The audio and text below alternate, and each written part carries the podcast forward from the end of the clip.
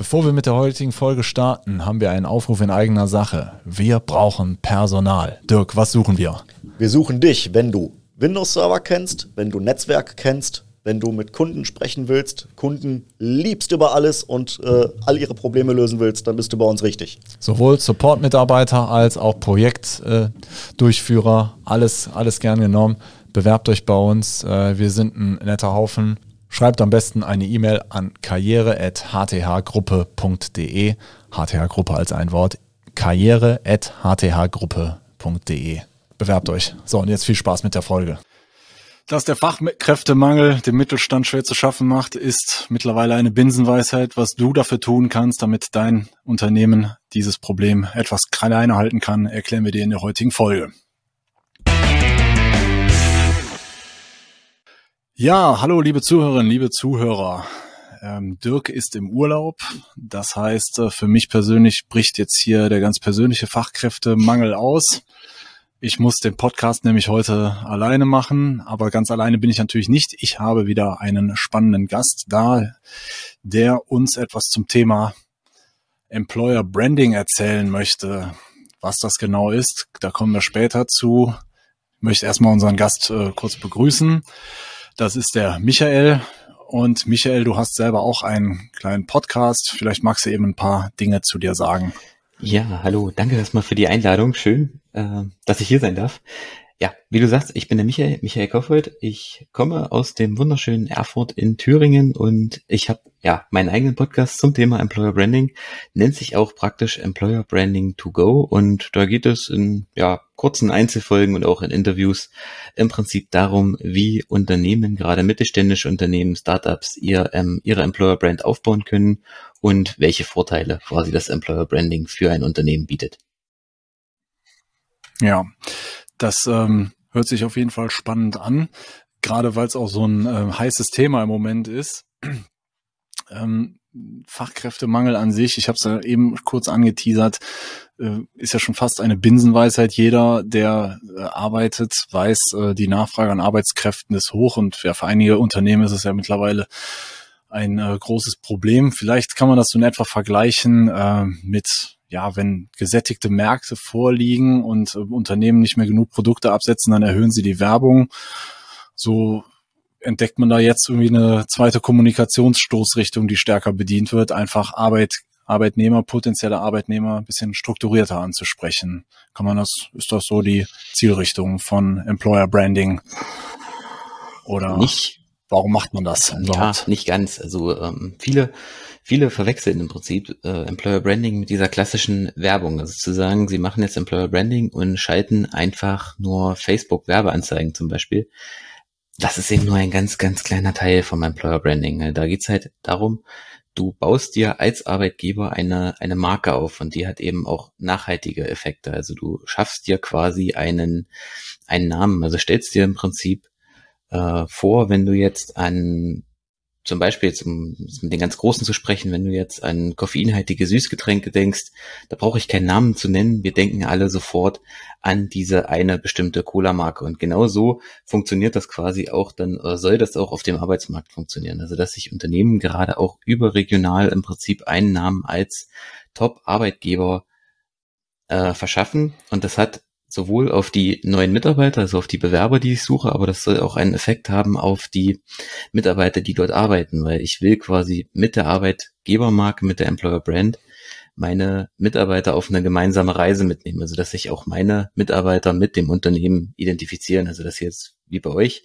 nicht sagen, sie sind äh, IT-Administrator, sondern sie arbeiten bei HTH, sie sind ein Teil der HTH-Community oder ähm, wie bei Siemens, die nennen sich Siemensianer. Ich weiß nicht, ob ihr dafür auch schon einen Namen habt. Noch nicht, aber äh, ist auf jeden Fall eine nette Anregung. die HTA-Janer. Ich glaube, so groß sind wir nicht, dass wir einen Spezialnamen haben. Aber äh, letztlich, das, was du sagst, heißt ja, äh, dass ich nicht situativ äh, handle, sondern strukturiert und strategisch. Sprich, dass ich in einer bestimmten Zielgruppe an meinem guten Ruf arbeite. Definitiv. Ich möchte von potenziellen Arbeitnehmern möchte ich als attraktiver Arbeitgeber wahrgenommen werden und das dann vielleicht auch von Arbeitnehmern, die gar nicht vorhaben, sich bei mir zu bewerben, sondern die mich einfach mal so auf dem Schirm haben sollen. definitiv unter anderem. Also okay, es ist eben vor allem dafür da, wenn ich jetzt, also nicht, wenn ich jetzt sage, ich brauche gestern neue Mitarbeiter, dann ist Employer Branding der völlig falsche Anreiz. Dann, weil das dauert. Also es entsteht keine Marke, entsteht über Nacht, sondern das dauert Wochen. Je nach, je nach Marke, je nach Region dauert das teilweise sogar Monate oder Jahre. Ähm, dann ist wirklich die klassische, ich mache erstmal nur Werbung, weil ich diese eine Stelle besetzen will. Aber das Employer Branding dient halt dafür, das auch langfristig zu machen. Also dass ich halt immer wieder Bewerber bekomme, weil ich halt so eine tolle Marke bin. Weil sie halt auch HTH-Janer werden ja. wollen. Okay.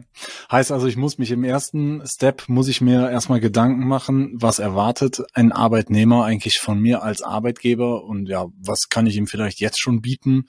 Und dann, ja, geht's ja jetzt nicht nur darum, den Leuten was Schönes zu erzählen, sondern tatsächlich dann auch äh, an den Sachen, wo man vielleicht noch nicht so die Top-Bewertung hat, äh, dran zu arbeiten. Was kann man da so tun? Ja, das, das Einfachste ist eigentlich, ähm, gar nicht, also du musst gar nicht, wenn du jetzt eine Employer Brand aufbaust, erstmal irgendwie groß äh, fünf Agenturen engagieren und äh, 100.000 Euro Marketingbudget in die Hand nehmen und das ausgeben. Ich meine, ich habe ja auch eine Agentur, also die Agenturen freuen sich, wenn du das trotzdem machst, aber ähm, du kannst einfach schon mal losgehen und fragst deine Mitarbeiter, die bei dir arbeiten, weil niemand weiß besser, wie es denn ist, bei dir in der Firma zu arbeiten, als die Leute, die es den ganzen Tag tun.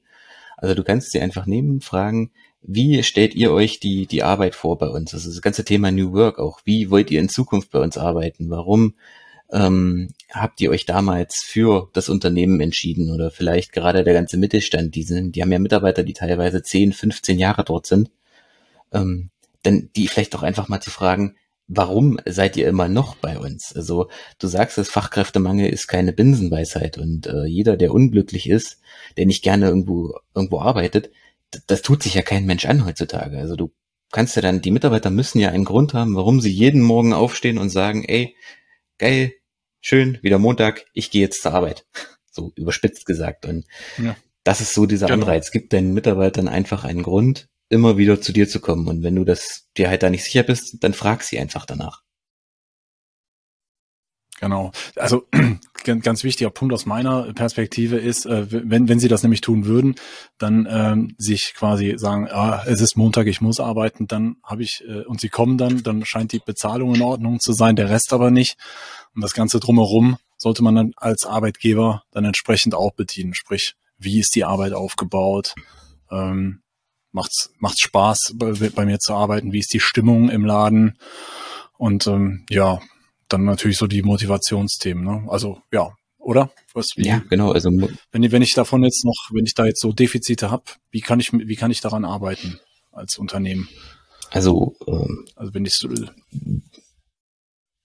wie du es im Prinzip sagst, Geld ist immer nur was ganz kurzfristiges, weil das geht mal ein, zwei, drei Monate und dann gewöhnt sich ja der Mitarbeiter schon wieder an sein, an sein Spitzengehalt und dann ist es halt, ja, ist halt schön, aber ist jetzt nichts, nichts Besonderes. Irgendwann kommt einer, der mehr bezahlt.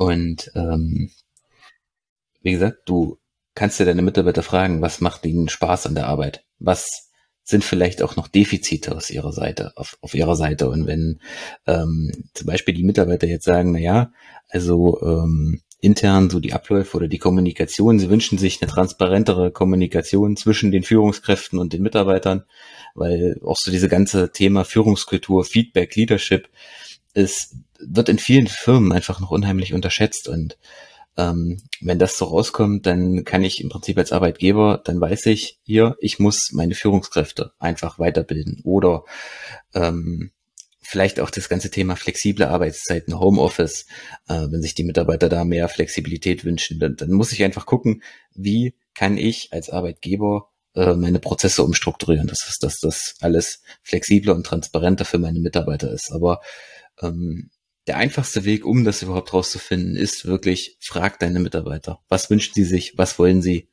Äh, wie wollen sie vielleicht auch in Zukunft einfach bei mir arbeiten? Ja. Also jetzt denke ich, dass, dass man da auch ein offenes Feedback bekommt. Ähm, da gehört auch schon viel dazu, dass man nicht äh, vorgefertigte Antworten bekommt. Ähm, letztlich aber als einigermaßen empathische Führungskraft sollte man auch gewisse Dinge vielleicht selbst herausfinden können. Aber klar, das direkte Feedback äh, ist sowohl vom Kunden als auch vom Mitarbeiter äh, natürlich enorm wichtig, ja. Ja, im Endeffekt, wenn ich dann mir eine gute Strategie und gute Maßnahmen überlegt habe und merke, die Leute fühlen sich wohl, dann sollte ich natürlich auch kommunizieren. So was. Wie, wie, wie gehst du da so vor? Das, also wie, dass, dass, dass überhaupt möglichst viele Leute davon erfahren, dass du ein guter Arbeitgeber bist? Hm, quasi eigentlich genauso, wie ich es beschrieben habe. Also du kannst eigentlich schon während, oder das Einfachste ist, auch während dem ganzen Prozess schon einfach zu dokumentieren und das auch nach außen zu tragen. Also das ist ja gerade die aktuelle Zeit mit Social Media und äh, Internet und YouTube und allem, ähm, ist ja perfekt dafür. Ihr habt das ja jetzt, glaube ich, auch gemacht. Äh, einfach wirklich, wenn du deine Mitarbeiter auch über Feedback, dir Feedback einholst, natürlich immer mit denen im Einverständnis, aber dass du da einfach auch eine Kamera mitlaufen lässt.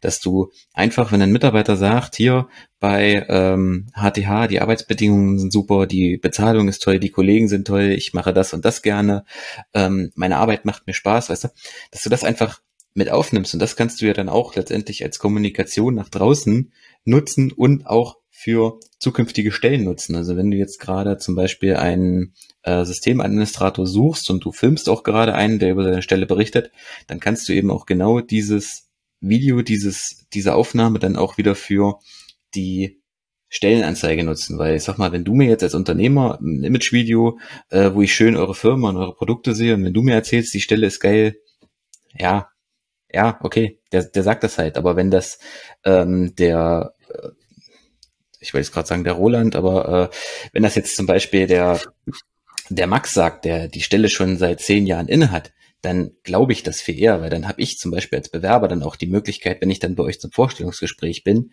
äh, mal irgendwann mal in das nächste Büro zum Max zu gehen und den Max zu fragen, ob das wirklich so ist. Ich meine, das, das wird kein Mensch machen, aber es schafft einfach zusätzliches Vertrauen. Ja. Ja gut, aber letztlich ähm, dass ich, äh, dass ich gut wahrgenommen werden möchte am, am Markt, an welchem Markt auch immer, ist, ist ja, wie du sagst, selbstverständlich. Aber wenn das jemand von, von Mitarbeiterinnen und Mitarbeitern sagt, schenkt man dem natürlich mehr Vertrauen, weil er hätte ja die Möglichkeit oder sie hätte die Möglichkeit zu gehen, bleibt und erzählt sogar gut über mich. Ja. Ja, ich weiß nicht, ob das vielleicht sogar aus dem, aus dem Podcast von Geschichten, die verkaufen kommen, aber irgendwo habe ich diesen Spruch aufgegabelt, der gute Ruf ist das, was über dich gesprochen wird, wenn du nicht mehr im Raum bist. Ah, ich glaube, das hat Jeff Bezos mal das gesagt. Könnte aber die, aber, aber Geschichten, die verkaufen, haben das auch ja, schon mal erzählt, ja. Ja, ja. warum, warum nicht einfach übernehmen, wenn es gut ist? Also Eben. es, es fand es jedenfalls, äh, fand jedenfalls ein griffiges Zitat. Ja, bietest du deine Dienste denn so für kleine Mittelständler auch an? Kann, kannst du da unterstützen? Wie, wenn man jetzt so gar keine Idee hat, wie man sich dem Thema annähern soll? Wie kann man dich da am besten erreichen? Genau, also ähm, am einfachsten über, über LinkedIn oder über meine Website. Also das ist äh, highclass-marketing.de. Ähm, ich, ja klar, ich berate also die Unternehmen auch, wie sie eine Employer Brand aufbauen können. Und ähm, wenn es da auch noch mehr Unterstützungsbedarf geht, gehe ich auch in die Unternehmen mit rein. Also ich begleite dann auch die ähm, Verantwortlichen damit und äh, zeige ihnen die nötigen Schritte, die sie machen sollten ähm, um im Prinzip ihre Employer Brand aufbauen zu können oder eben, wenn sie eben konkret auch ein, zwei Mitarbeiter suchen, dann helfe ich den Unternehmen auch direkt bei den Stellenanzeigen. Ansonsten viele Tipps dazu auch schon in meinem Podcast Employer Branding to Go. Sehr schön. Die ganzen Infos, deine Kontaktdaten und wie man dich am besten erreichen kann, packen wir natürlich in die Show Notes. Und jetzt sagst du gerade was, aber ich. Nee, ich habe nichts gesagt. Hör nichts mehr. Ah, okay. Ja, okay. Also ich wollte sagen, die ganzen Infos, die packen wir in die Show Notes. Und ja, also wir, du hast das ja anfangs gesagt, ähm, danke nochmal dafür. Wir haben uns ja auch, versuchen uns ja auch an dem Thema und arbeiten da dran. Also wichtig ist natürlich, dass man einen langen Atem hat. Äh, da, man darf sicherlich keine kurzfristigen Erfolge erwarten, wobei paar Treffer werden auch mal ab und zu dabei sein. Aber wenn ihr da mal sehen wollt, was man tun kann, ähm, geht doch gerne mal auf unseren YouTube-Kanal. Da haben wir ein eigenes Filmchen hinterlegt, wo auch äh, einige unserer Mitarbeiter äh, zu Wort kommen. Ist ja vielleicht auch mal ganz nett, wenn ihr nur die unsere Stimmen kennt, mal ein paar Gesichter dazu zu sehen. Und ähm, ja, wenn ihr darüber hinaus noch Fragen habt, dann meldet, wendet euch doch an Michael oder an uns. Wir stellen gerne den Kontakt her. Und wie immer, bleibt uns treu, abonniert unseren Newsletter und bis demnächst. Ciao. Tschüss.